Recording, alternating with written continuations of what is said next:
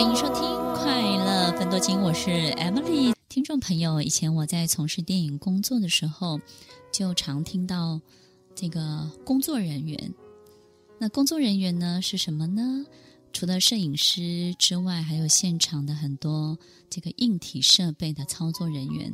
其实我们一直以为电影是很浪漫的事业，其实电影是很硬的工业，相当硬。它其实里面有要花好多好多劳力、心力，它不是只有创意而已，创意只是其中的一小部分。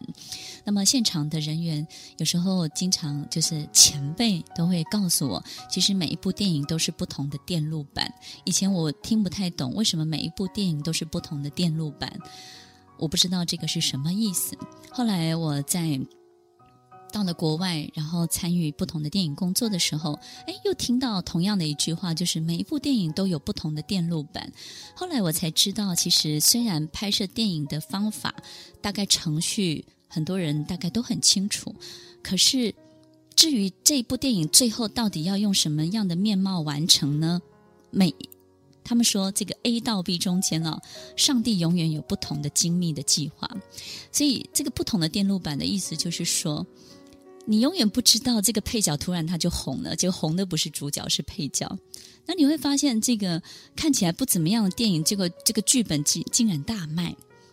然后最后你会发现，这个只是一个小品，这个导演本来呢只是拍来玩玩的，竟然得到了奥斯卡金像奖的讲座。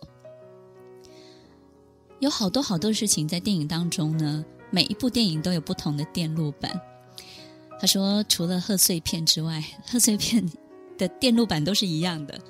除了贺岁片之外呢，每一部电影都有不同的电路板。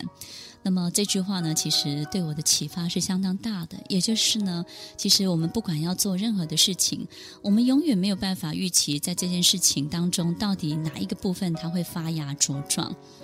就像每一部电影，永远没有办法知道说这里头参与的五六十个演员当中，到底谁会胜出。尤其是在很多的这个好莱坞的电影当中，经常会有这些状况。那其实，在这个世界上，除了好莱坞电影之外呢，很多的国家也在电影的产出跟发表上面呢，是相当的旺盛。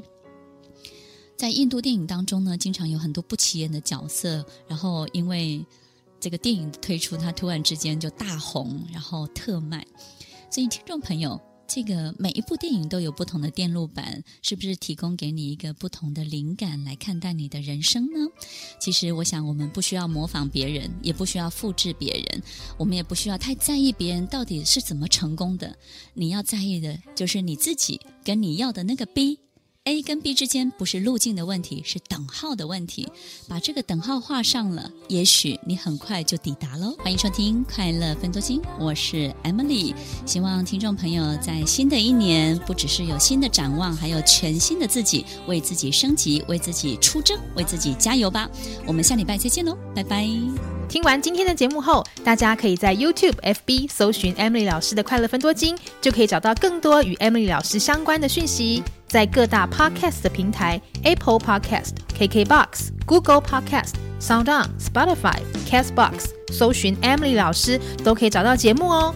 欢迎大家分享，也期待收到您的留言和提问。Emily 老师的快乐分多金，我们下次见，拜拜。